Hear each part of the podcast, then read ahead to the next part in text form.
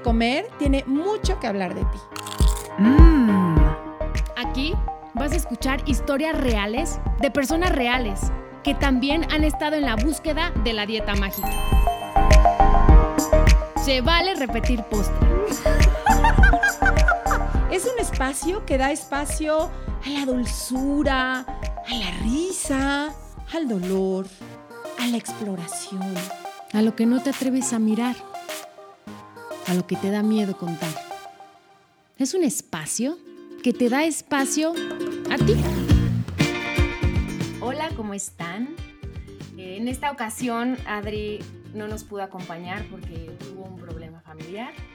Pero como ustedes saben, no puede faltar un lunes sin que disfrutemos un nuevo postre.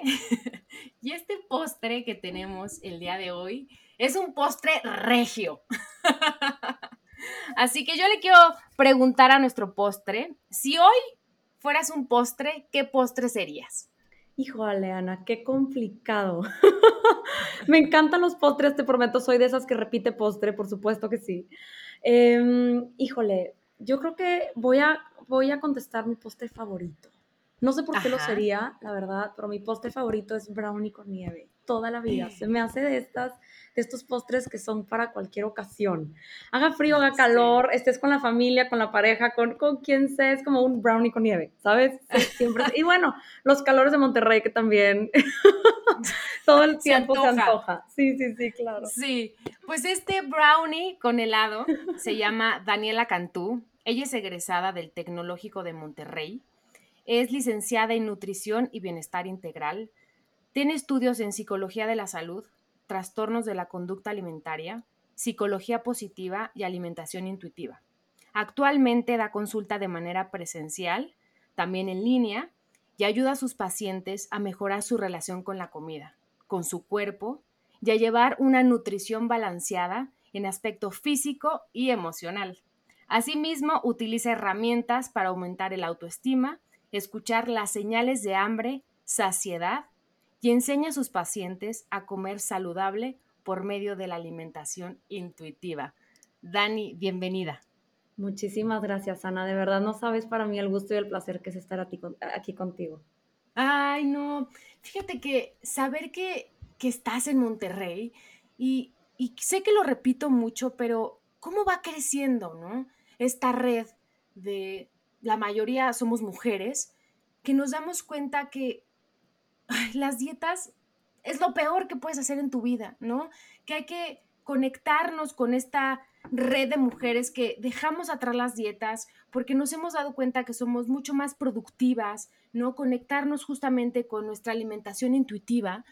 Y antes de empezar el podcast, justamente Dani y yo platicábamos que no es casualidad que Dani haya estudiado, ¿no? Lo que estudió. Y me gustaría que nos pusieras un poco en contexto. ¿Tú de dónde vienes, Dani? ¿Por qué decides estudiar claro esta carrera?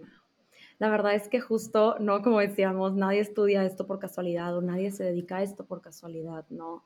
Creo que eh, a mí se me hace muy fácil empatizar con quien tiene una mala relación con la comida o su cuerpo, porque Ana, yo estuve ahí, yo estuve ahí muchos años de mi vida eh, nunca me lo diagnosticaron como un trastorno alimenticio, ni mucho menos, pero eh, por lo menos sí sé que tuve una muy mala relación con la comida, ¿no? O sea, yo era de estas personas que podía hacer cualquier cosa, lo que fuera, con tal de bajar de peso, con tal de perder peso, lo que fuera. Llegué a hacer las dietas más restrictivas, llegué a tener obsesión por el ejercicio, llegué todo esto, ¿no? Yo creo que mis momentos más difíciles fueron como entre los 15 y los 21 años ya después de ahí creo que la madurez me ayudó bastante, pero eh, los estudios también definitivamente. Pero a mí me pasaba que yo no encontraba quien me ayudara. Yo no encontraba, de verdad, que yo, o sea, yo sé que en Monterrey hay gente que ayuda sobre trastornos alimenticios, pero es que, pero, pero ¿quién ayuda a quien no tiene un trastorno alimenticio, pero tampoco tiene una relación sana con la comida? Exacto. ¿Me explico? Entonces, como que yo entraba en este dilema y a mí me acuerdo muchísimo, me, vez me llevaron con un médico que nada que ver, no tenía este conocimiento de nada, ¿no? Y me acuerdo mucho que mi mamá súper preocupada le decía, es que, bueno, Dani, no, o sea, está comiendo muy poco, ¿no? Yo lo noto, yo creo que yo tenía en ese momento unos 16 años. Come muy poco, este, no sé, yo, yo ya empezaba a tener problemas con mi ciclo menstrual y demás, ¿no? Me acuerdo mucho, Ana, que el doctor le contestó, pues mire, yo creo que a su hija lo que le falta es que termine de bajar esos kilos y ya, que termine de bajar los kilos que ella cree que le faltan y, y, lo va a superar. Es una etapa de la vida donde listo, o sea, va a llegar a esos kilos y ya. Y yo, bueno, a ver, en ese momento, por supuesto que en mi mente fue un yes, ¿verdad? O sea, mi mamá por fin ya me va a dejar en paz. Por supuesto que no, gracias a Dios mi mamá no me dejó en paz, ¿verdad? Eh, pero ahorita, Ana, volteo para atrás y pienso en esas palabras y digo, qué cosa tan horrible, qué falta de ética. De verdad, yo no sé dónde está, dónde está ese doctor ahorita, pero te prometo que pienso y digo, qué peligro. Y de verdad, Ana, yo estoy segura que quienes nos están escuchando han de tener historias tal vez muchísimo más fuertes, ¿no? Por supuesto. Porque en, en, en, el área médica hay, hay muchísima negligencia en este, en, este, como en este tema, ¿no? Hay muchísima gente, hay muchísima gordofobia, creo que esa es la sí. palabra. Hay demasiada discriminación, eh, porque Ana, yo nunca llegué a tener un cuerpo súper delgado, ¿sabes? Yo nunca llegué a ser esta persona que el, que el, que el doctor me viera y me dijera, híjole, es que sí, señora, su, su, hija ya está en huesos, ahora sí vamos a hacer algo por ella. Hay que preocuparnos, porque claro, o sea, hay que preocuparse cuando su hija ya está demasiado flaca, pero si no está demasiado flaca, déjala porque le va a hacer bien. ¿Qué? O sea, ¿qué? Justo. Entonces me acuerdo mucho de estas palabras del doctor, de no, no, a ver, que, que termine de bajar esos kilos, esos kilos extra que trae, que los termine de bajar. Ana, o sea, yo prácticamente, o sea, ya no había manera que los bajara porque ya no había manera de que yo comiera menos o quisiera más ejercicio, ¿sabes? Claro. Entonces, bueno, este, el punto es que, bueno, me graduó de la carrera, muchas cosas de la carrera me empezaron a hacer como mucho shock, ¿no? Como a ver, este, ¿qué, ¿qué onda con esto de contar calorías? ¿No? Yo de hecho empecé a ejercer, yo creo, mis primeros 10 meses de graduada, eh, pues bajo, bajo el, el, como, como el aprendizaje que todos tenemos, ¿no? En la escuela, de dietas, este, ejercicio para bajar de peso, ¿no? Prescríbelo. Claro, Listo, un ya, déficit dale, dale, calórico. Sí, justo, ¿No? Sí. ¿no? Pero Ana, yo me empecé a dar cuenta que cuando yo le preguntaba a los pacientes, así de, oye, ¿cómo te sentiste estas semanas? ¿Cómo estás? Ay, Dani, no importa, siempre y cuando la báscula haya bajado, todo bien. Uh -huh, Ponían uh -huh. mucha más importancia en que el número de la báscula baje que en todo lo demás. Uh -huh. Entonces, claro que ahí me empezó a hacer, bueno, muchos clics, ¿no? Y ahí este, dije, es que, no sé, empezó la típica crisis que estoy segura que alguna vez muchos nutriólogos o nutriólogas lo han vivido, ¿no? De decir, estudié lo correcto. ¿Qué hice? ya sabes. es que, Ana, es un shock. Y yo lo he platicado mucho con justo egresadas este, de, de la carrera de nutrición que, que, me dicen, Dani, es que de verdad darte cuenta de que todo lo que te enseñaron en la carrera es, pues, pues al final es, es está como muy, sí, como la base es prácticamente la gordofobia, ¿no? O sea, es súper fuerte. Sí. Me dicen, Dani, es que es un duelo. Es un duelo pasar por, es que lo que estuve estudiando durante cinco años y lo escuché de Ana, de doctores que son eminencias, de nutriólogas que, bueno, tienen agenda llena, de, sí. es que resulta que no, no es por ahí.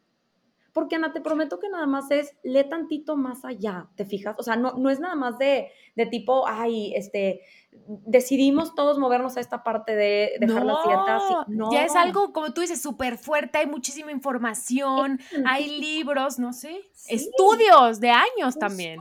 Justo, sí. es, es, o sea, esto de la alimentación intuitiva solo en todas las tallas, Ana, ya o sea, ya es algo enorme, ¿sabes? Ya está uh -huh. comprobado, ya quien sigue dando dietas prácticamente se quedó atrás, ¿no? Total. Y no juzgo, a ver, de, ahí estuve yo también en un punto, ¿no? Porque nadie nos lo enseña, nadie uh -huh. lo menciona, ¿no? Justo hace poquito me enteré que ya este, en Ciudad de México creo que ya metieron una clase de alimentación intuitiva en la carrera y me puse súper, wow. súper contenta. Creo que no es una clase tal cual, creo que, creo que la está dando Raquel Obatón, eh, por ahí, es que me, una paciente fue la que me platicó, este, creo que es como una clase de esas que como, como eliges, ¿no? O sea, como que no okay. la tienes de ley en el, en el plan de estudios, pero como que es una clase ahí extra. Pero bueno, por lo menos ya está de opción, por lo menos ya los estudiantes se preguntan qué es esto de la alimentación intuitiva. Claro. A ver, hay un libro, déjame este, buscarlo. Leerle un poquito, ¿no? sí. Exactamente. Ana, en mis tiempos nada absolutamente sí. nada, nadie me lo mencionó, o sea, yo, por, yo empecé prácticamente sola, es un camino que se vive prácticamente sola. Entonces, o sea, Ana... Tú, uh -huh. tú, de dar consulta, ¿no? Y ver a tus pacientes y decir, no, esto hay algo aquí que, que, no me cuadra, que no está bien. Tú solita empezaste a averiguar qué más había. Justo, Ana, justo, porque creo que era apenas, a ver, yo supongo que ya estabas el boom en redes sociales, pero yo no lo conocía. ¿Me explico? Yo supongo que ya había gente, por lo menos en Estados Unidos, que ya promovía todo esto, pero yo todavía no lo conocía. Entonces, para mí era algo nuevo, para mí era algo, o sea, yo, Ana, tenía el mismo, las mismas redes sociales que tengo ahorita, pero yo era de las que todavía promovía, ya sabes, de esto bajo en calorías y esto, ¿sabes? Tienes que pesar tu comida, tienes que comerte tres almendras, sí. Oye, yo, una ah, perdón, dime. te quiero preguntar algo. Eh, siempre he tenido la curiosidad de, en ese momento, cuando tú vas con un nutriólogo, ¿qué tipo de alimentación lleva el nutriólogo? O sea, ¿qué, ¿qué, relación tenías tú en ese momento con la comida? O sea, porque pienso yo, si el nutriólogo me dice, tienes que comerte una manzana con cuatro almendras, pienso y digo, ¿qué nutriólogo eso comerá? o sea, ¿cómo era tu relación? Es que, Ana, te voy a decir que, y es súper interesante porque justo creo que es parte de la historia, ¿no? A mí me traumó una nutrióloga. O sea, yo la razón por la que mi detonante de tener una mala, mala relación con la comida fue una nutrióloga. Entonces, yo me acuerdo que cuando me gradué yo ya tenía un poquito más, este, una mejor relación con la comida. Y yo me acuerdo que me prometí, me prometí no traumar a ningún paciente. Yo dije, no puedo ser esa persona. ¿sabes? No sé cómo lo voy a hacer porque no entiendo cómo, o sea, no, no sé cómo, vaya, pues nomás conozco una manera de consultar, ¿sabes? Una sola manera, porque en la carrera nos ponían prácticas y demás, solamente conozco esa manera de consultar. No sé cómo le voy a hacer. Entonces, Ana, creo que esa parte es un poco la ventaja. Nunca fui restrictiva. O sea, eso sí, sí le ponía cantidades a mis pacientes, cosa que claro me arrepiento y, y ya no lo hago pero, pero sí ponía cantidades, pero nunca era así como tres almendras y media taza, ya sabes, de no, ¿sabes? Entonces, este, justo eso, ¿no? Yo, yo me prometía no traumarlos, pero por supuesto que, Ana, es imposible no traumarlos si les pones cantidades. Es que desde ahí, ¿no? Entonces, bueno, respondiendo a tu pregunta es, claro que no, o sea, por lo menos nutriólogos que tienen buena relación con la comida no comen así. Supongo habrá quien, y creo que eso es algo muy fuerte, ¿no? Hay profesionales de la salud que están consultando allá afuera que tienen sus propios traumas. Por supuesto, por supuesto. Entonces, eh, consultar. Y que no los han resuelto. Qué fuerte, ¿no? Exactamente, exactamente. Consultar de tu propia carencia, de tus propios problemas, es súper peligroso. Súper, súper peligroso, porque tal cual prácticamente se contagia. A mí me pasó Por supuesto. Yo después me enteré que la nutrióloga que me traumó a mí tenía un trastorno alimenticio. Súper fuerte. Sí, súper fuerte. Y, y, bueno, yo ya no sé dónde está traumó? O sea, ¿qué, comentarios te hacía? Imagínate, Ana, yo de haber tenido unos 13 años, más o menos, porque yo empecé dietas muy chica. Yo creo que empecé dietas como desde los 8 o 9 años. Entonces yo me acuerdo mucho que esa, porque me acuerdo hasta del consultor de la nutrióloga, entonces yo creo que de haber tenido unos 13 años, ¿no? Ya con mucho más conciencia. Y me acuerdo mucho, Ana, que me ponía cantidades aparte súper restrictivas, pero además me decía, Dani, si tú no haces dos horas de ejercicio, yo no te, yo no te acepto en este consultorio. Tú no vas a venir a este consultorio. No, no, no. No vas a entrar.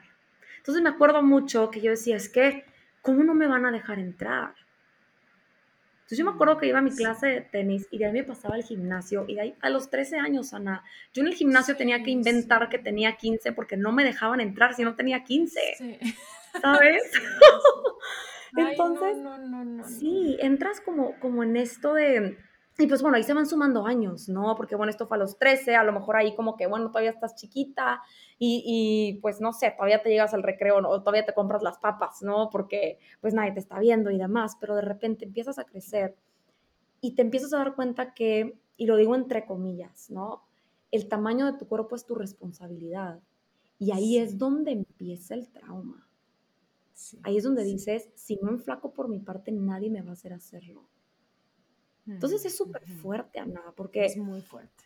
Súper fuerte. Yo tengo este, varios este, o varias pacientes, ¿no? Adolescentes que, que justo tienen este discurso, ¿no? De Dani, es que si yo no bajo de peso, ¿quién, quién lo va a hacer por mí? Y es como, y empiezas a hacer las preguntas, estas, las preguntas correctas, ¿no? De a ver, ¿y por qué quisieras bajar de peso? ¿Y qué tiene de malo tu cuerpo? Y, o sea, empiezas a hacer todo esto y lo cuestionan, pero Ana, a mí la verdad nunca nadie me hizo esas preguntas Para mí era lógico pensar el, tengo que bajar de peso y ya. Claro. Sí, Ay, no. Bueno, y retomando, bueno, les, les, voy a contar una anécdota, ¿no? Justo de los nutriólogos que, hablando que, que trauman, yo me acuerdo que ya estaba un poco más grande, ¿no? Tenía como 20. Fui con una nutrióloga, pero de esas nutriólogas, ya sabes, guapísimas, súper así arreglada, ¿no? Se me acuerdo que me sentó en su escritorio y, bueno, por favor ve, yo no solamente soy nutrióloga, soy doctora, y ya tenía como sus diplomas. Y de repente me dice, así como me ves, yo tengo tres hijos. Y se levanta la, playera. No, no, no, no, por favor.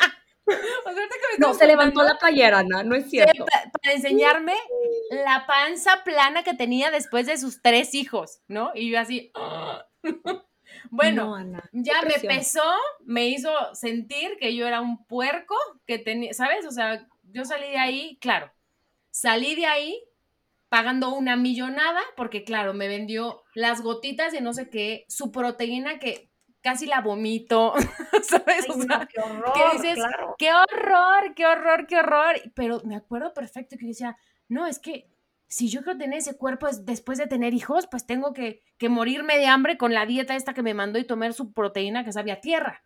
Claro, y hacer todo lo que esta mujer dice que haga, ¿no? Cuando a ver, probablemente esta mujer tiene ese cuerpo porque así es su genética, así es su cuerpo, o no sabemos. O seguramente está traumada, perdón por lo que estoy diciendo, está traumada. Porque una nutróloga que se levanta la playera para enseñarte y presumirte, tú dices, o sea, ¿qué, ¿eso qué? ¿Me explico? Pero bueno, retomando el tema de tú dando consulta, entonces sentías que eso no, no, no te gustaba, te metes a investigar y ¿qué aparece? ¿Qué, qué, qué encuentras, Dani? Ana, yo me acuerdo la primera vez que vi la palabra alimentación intuitiva y por eso entiendo mucho a la gente que al principio le hace shock, ¿no? De, a ver, oiga, no, este, la alimentación intuitiva, eh, no sé, porque hay muchos mitos detrás de la alimentación intuitiva, ¿no? O sea, de que cómo es comerte todo el refrigerador en una sentada o es ir a una fiesta y, y comerte todas las papas, o, y no es cierto, ¿no? Pero yo al principio me acuerdo que así lo pensé. Yo dije, ¿qué es esto, la alimentación intuitiva? ¿Por qué la gente lo trae como tan de moda? Y lo digo entre comillas también, ¿no? Este, porque no es una moda definitivamente. Pero, Ana, me acuerdo perfecto, me puse a investigar, me puse a leer, primero en internet, ¿no? Todo lo que encontraba sobre alimentación intuitiva. Lo googleé. sí, sí, sí, sí, sí, por supuesto. Oye, y en eso dije, a ver, como hay un libro. Y luego del libro me fui, hace cuenta como empecé a encontrar cuentas eh, en redes sociales. Y de ahí encontré una em, que justo es de Londres y de verdad que es un curso precioso, me súper encantó pero justo ella da un curso de alimentación intuitiva. Entonces, bueno, así ya sabes, en ese mismo momento, así de inscribir, ya, mañana lo empiezo, ¿sabes? Ajá, qué padre. pero yo me acuerdo mucho y fue súper fuerte, justo aquí también como estoy súper de acuerdo con esta gente que dice que es un duelo, porque yo me acuerdo, Ana, que mientras más leía, más estudiaba, más me metía a, a cursos y demás, yo me acuerdo que decía, ¿qué estoy haciendo? En qué momento le pongo un alto, o sea, dejaré de consultar un ratito y luego regreso como que ya con esta, este, como con este método nuevo, o sea, ¿qué hago? ¿Me explico? porque es totalmente contradictorio a contar y pesar la comida, a lo que tú estudiaste durante cinco años. Totalmente. Qué difícil. Entonces, como que yo dije, a ver, ya entiendo un poco el cuerpo humano, ¿no? Por todo lo que estudié durante cinco años. No entiendo la mente, no sé. Entonces, cuando entro a estudiar la maestría en psicología, y de verdad, Ana, que me cambió la vida, me súper cambió la vida, cambió todo como el como la manera en que doy mi consulta. Este, de hecho, los pacientes, ya cuando les expliqué como toda esta nueva este, filosofía, todo este nuevo método, em, les encantó. Me dijeron, Dani, me hace todo el sentido. Por supuesto que cada paciente, que, bueno, cada vez que tenemos sesión, nadie se va de esa sesión sin tareas, ¿no? Y dentro de esas tareas es escuchar podcasts, claro que se vale repetir postres, es uno de, siempre los voy mandando, siempre, o sea, es parte de, de, la educación de una persona, ¿no? Porque, Ana, hay gente que tiene, vaya, tengo pacientes hasta de 60, 70 años, ¿no? También tengo pacientes adolescentes de todas las edades, a lo que voy es, tenemos años de estar educadas o educados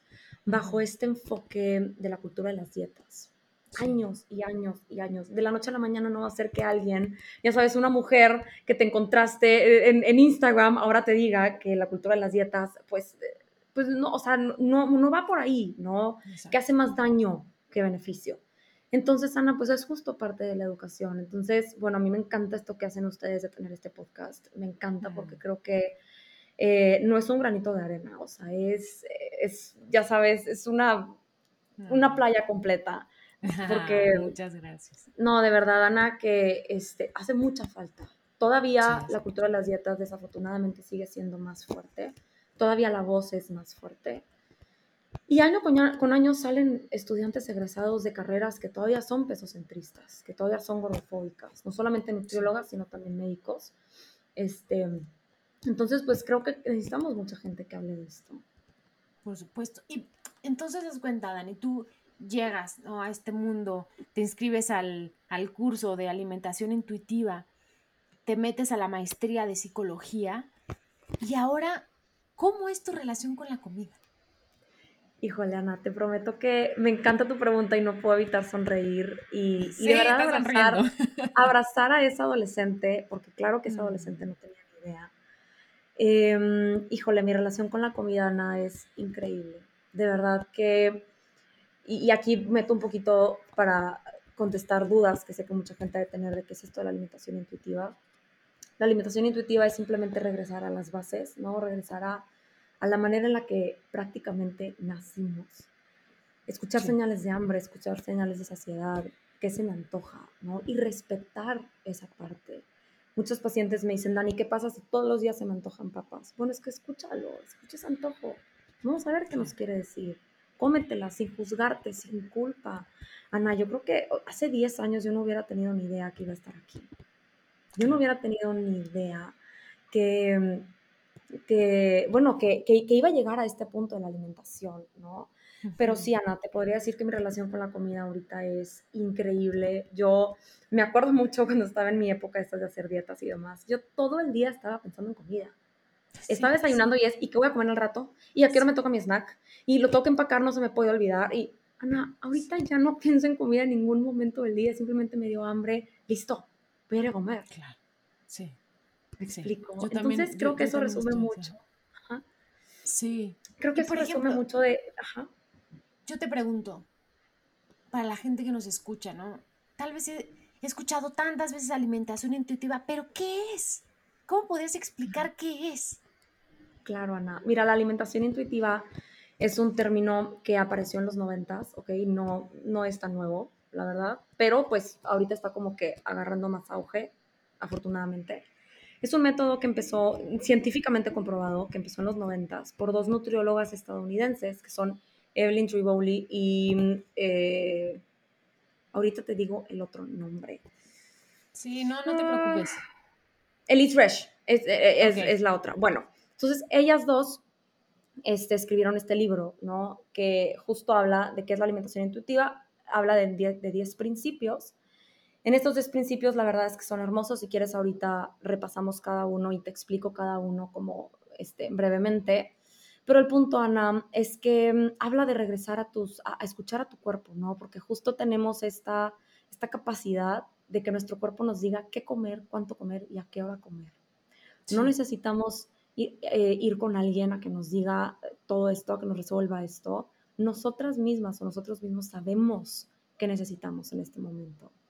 Entonces es un método súper bonito, súper, súper, súper bonito, porque te hace reconciliarte no solo con la comida, sino también con tu cuerpo. Una vez que tienes alimentación intuitiva, eh, te das cuenta que el peso ideal no existe. Este numerito que te manejaron toda la vida de tú deberías de estar pesando esto, el cual no tiene ningún sentido porque si lo pensamos como, por ejemplo, yo mido 1,60. Si todas las mujeres que miden 1,60 tendrían que pesar lo mismo, pues entonces tendrían que comer exactamente lo mismo, los mismos gramos, las mismas cantidades, y no tiene sentido, Ana. Porque no estamos hechos solamente de boca y lengua, ¿no? Hay emociones de por medio, hay antojos, este, hay, bueno, muchísimas cosas, hay muchos factores. Entonces, Ana, em, bueno, eh, alimentación intuitiva habla de esto, de que tenemos la capacidad de que nuestro mismo cuerpo nos diga. Y hace poquito escuchaba algo bien bonito, que era, si no existiera la cultura de las dietas, Alimentación intuitiva se llamaría simplemente alimentación. No tendría nombre. Claro. ¿Sabes? Y por ejemplo, alimentación. Perdón. Exacto, alimentación, tan tan. Y, y yo te pregunto, ¿cómo hacer esa transición? ¿No? Si yo llevo, no sé, 15 años sumergida en el mundo de las dietas y tengo ganas, ¿no? De, de dejarlas, ¿cómo, puede, ¿cómo se puede hacer esa transición? Que, que no es nada fácil. Pregunta, no. no es nada fácil. De hecho, mucha gente piensa que esto de la alimentación intuitiva es como el camino fácil porque ya me dio flojera hacer la dieta, ¿sabes? y no es cierto. Es un camino mucho más difícil porque te hace hacer muchísima introspección, te hace conocerte mucho, te hace encontrar partes de ti que a lo mejor eh, no te encantaban, ¿sabes? Pero que antes tal vez las escondías con comida. O tal vez antes las escondías haciendo tres horas de ejercicio. Entonces, justo esta transición es un proceso, y siempre se lo explico así a mis pacientes, es un proceso. No podemos esperar que haya cambios de la noche a la mañana, pero es un proceso muy bonito, muy, muy bonito, donde yo lo llevo como, como de manera de bloques, ¿no? Como bloque, cada bloque es un tema diferente. Y, y, en estos bloques, ¿no? Generalmente, bueno, está el de reconexión con tus señales de hambre y saciedad. Entonces ahí usamos muchas herramientas como escala del hambre, este, cómo hacerte ciertas preguntas antes de comer, como para conectar con tu cuerpo, ¿no? Hay otros bloques de autoestima, aprender cómo aceptar tu cuerpo, porque Ana, no podemos separar una cosa de otra. Si yo no entiendo que mi cuerpo vino al mundo de una forma y tamaño específica, o sea, vaya, no específica, sino de, de no, vino al mundo a, ser, a tener ese cuerpo de la modelo de la revista, ¿no? Hasta que yo entiendo que mi cuerpo tiene su propia forma y su propio tamaño, em, voy a poder sanar mi relación con la comida. Porque si no lo entiendo, todo el tiempo voy a creer que tengo que bajar de peso, tengo que hacerlo cada vez más chico. Y te digo algo, Ana, nunca es suficiente. Nunca es suficiente. Siempre que dices, es que voy a llegar a tal peso, bueno, y, este, y si un kilito más, y si otro kilito, y si ahora hago más ejercicio para... Nunca es suficiente, Ana.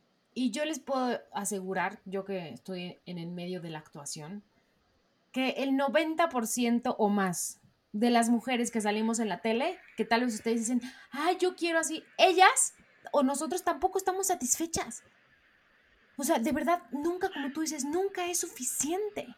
¿Por qué? Porque nos han hecho creer todo el tiempo que nuestro cuerpo está mal, esté del tamaño que esté, de la forma que esté.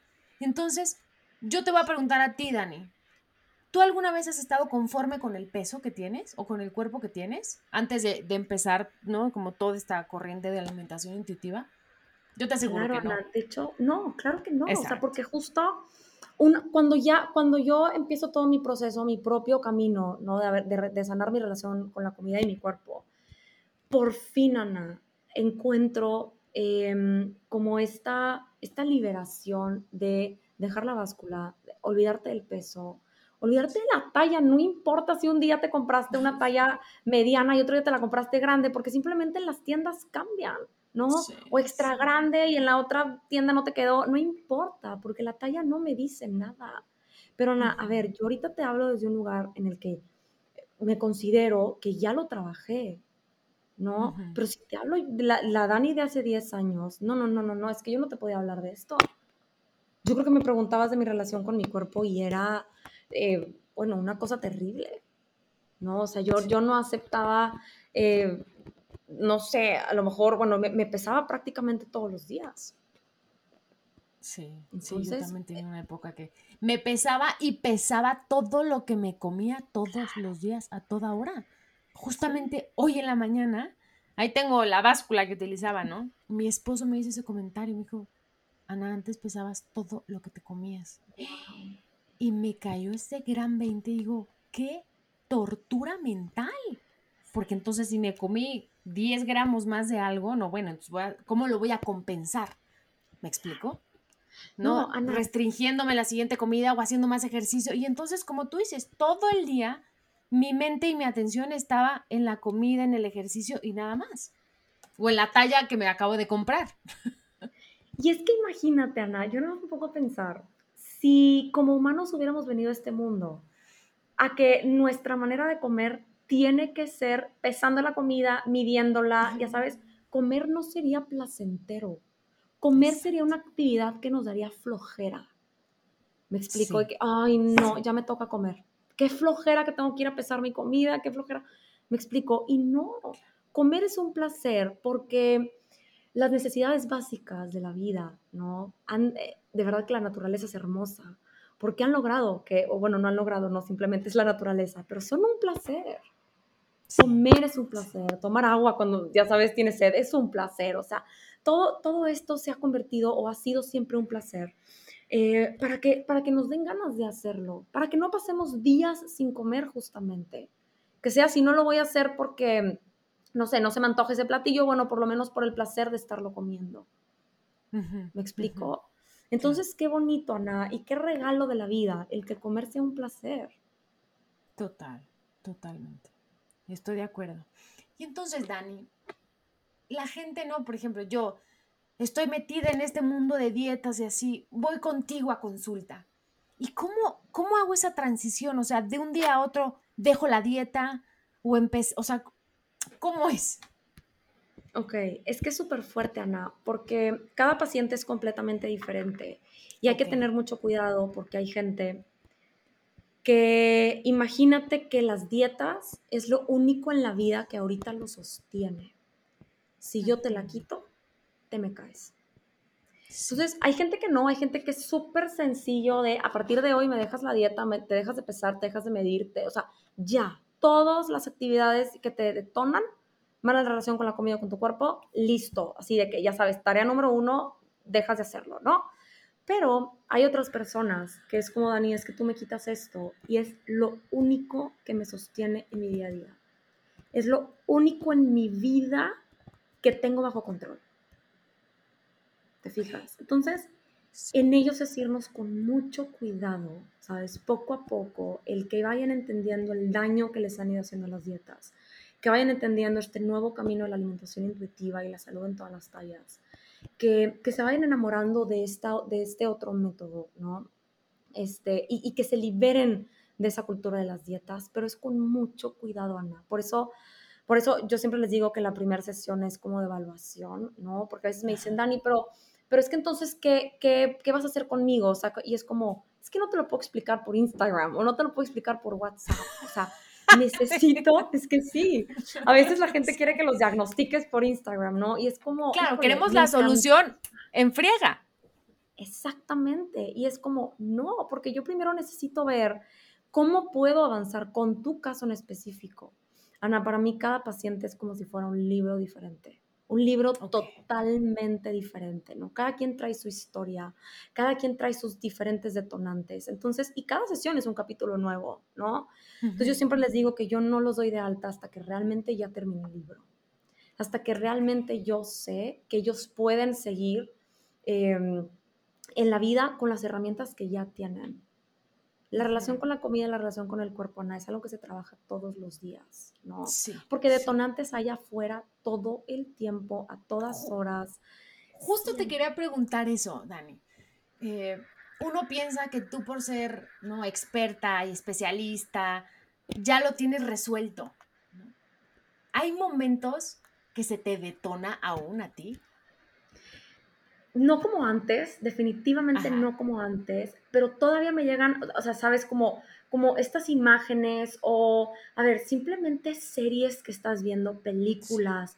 Em, es que, Ana, no vamos a mentir, la gente que está expuesta, la gente que es visible a los ojos de los demás, es gente que es delgada, es gente que tiene la piel perfecta, es gente que este, no tiene estrías, no tiene celulitis, o al menos así lo, lo, lo muestran. así aparece, sí. Exactamente, al menos así lo muestran. Entonces, pues claro que al ir al espejo y decir, oye, es que yo sí tengo estrías, yo sí tengo celulitis, yo sí tengo lonjas, yo sí tengo, ya sabes, canas, y, y bueno, le sumamos. Aquí es como un trabajo diario de estar diciendo, bueno, pero es que mi cuerpo está bien y no pasa nada. No hay cuerpos perfectos, creo que es algo que, algo que tenemos que entender. La perfección no existe. Y si seguimos viviendo una vida queriéndola alcanzar, vamos a ser infelices siempre. Claro. Porque la perfección es algo inalcanzable, no se puede. Y, cuando llega este pensamiento, ¿no? O esta pequeña crisis, ¿qué haces, Dani? Generalmente, ¿cómo regresas? Mira, tengo yo justo varias, eh, no sé, herramientas que me, que me gusta mucho hacer, ¿no? Entre ellas recordarme que no soy solo un cuerpo, y de hecho son herramientas que le pongo a, mucho de a muchos de mis pacientes. Si tenemos nuestra autoestima recargada en el físico, prácticamente ya valimos.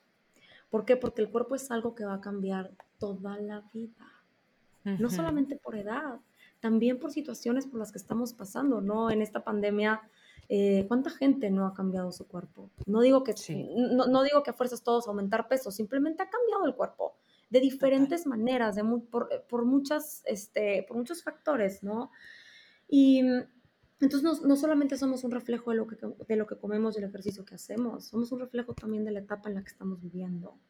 Entonces, Ana, a mí me gusta mucho recordarme este, todo esto, por todo esto que tal vez como me gusta recargar más mi autoestima en, cosas que no cambian, ¿no?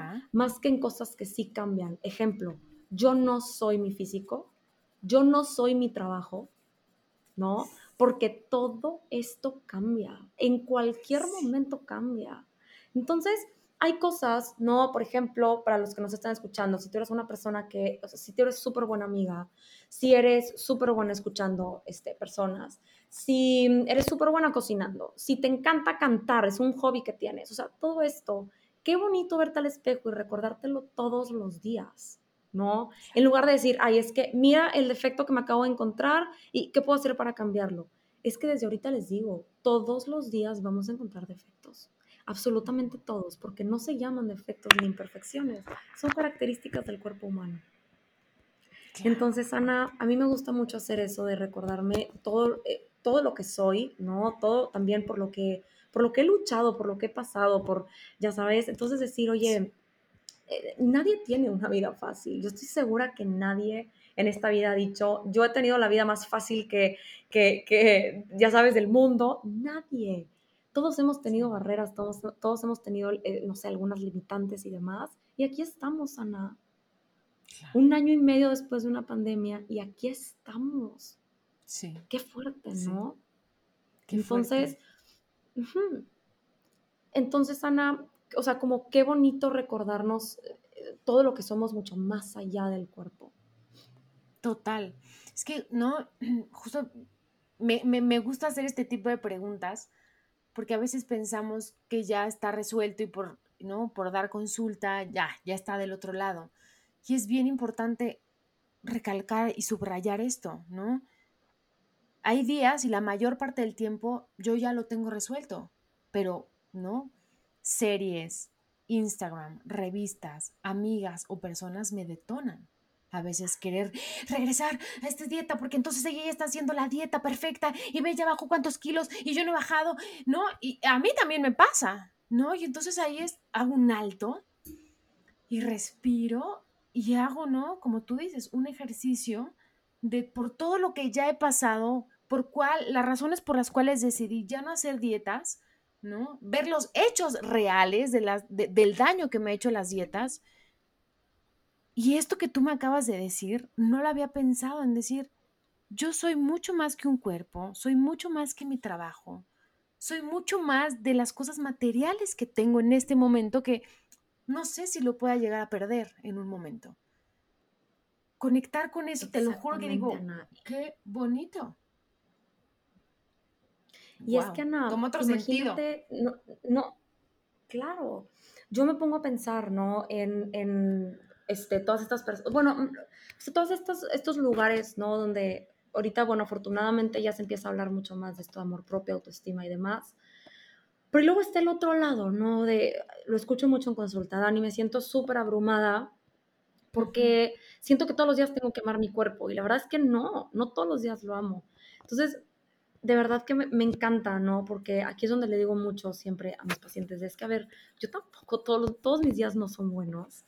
Yo tengo días malos también y no pasa nada. Pero los días malos ya no son como antes, que te tiras en la cama y no quieres salir a ningún lado. Los días malos ya no son esos, esos días malos que te cambias de ropa 20 veces y te criticas al espejo.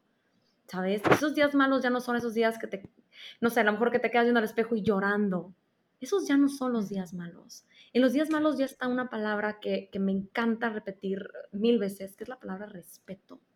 Ya hay respeto al cuerpo, ¿no? Pero todavía hay días malos. Eso sí, e, eso sí a lo mejor nunca se va a acabar. Eh, ¿Por qué? Porque como dices tú, Ana, hay muchos detonantes allá afuera. Todos los días hay alguien recordándonos que, que nuestro cuerpo podría verse mejor, y lo digo entre comillas. O que no estoy haciendo lo suficiente, ¿no? O no me estoy esforzando lo suficiente. Creo que, ¿no? Eso es donde más nos pegan, decir, sí, claro, el tamaño de mi cuerpo es mi responsabilidad, ¿no? Lo que hablábamos hace rato. Sí. Entonces, Ana, justo, sí, o sea, es esto de decir, oye, todos tenemos días buenos, días malos, solo es que tus días malos ya no sean tan malos. Y que la mayoría de tus días sean buenos, porque porque eres mucho más que un cuerpo, porque, o sea, hay cosas más importantes. Totalmente. Ay, Dani, oye, y para la gente que nos está escuchando, ¿dónde te pueden encontrar? O sea, si dicen, yo quiero consulta con Dani, ¿cómo le hacemos? Mira, la verdad es que la red social que más estoy pendiente es Instagram. Entonces, mi Instagram es danielacantú.nutrición. Eh, les dejo mi, correo también, porque la verdad también el correo siempre lo contesto. Es danielacantúm.gmail.com. Perfecto, Dani. Ay, Dani. Pues te disfrutamos muchísimo. Eh, gracias por el tiempo. Gracias por abrirnos tu corazón y contarnos parte de tu historia, que nos ayuda muchísimo. Eh, y pues ya saben, ya tienen el contacto de Dani por si la quieren contactar. También, ¿no? Eh, da sesiones en línea o presenciales si están en, Monterrey. Listo, Ana. Gracias, Dani. Ana, gracias por invitarme. De verdad que para mí es un placer, fue para mí un placer hablar con ustedes.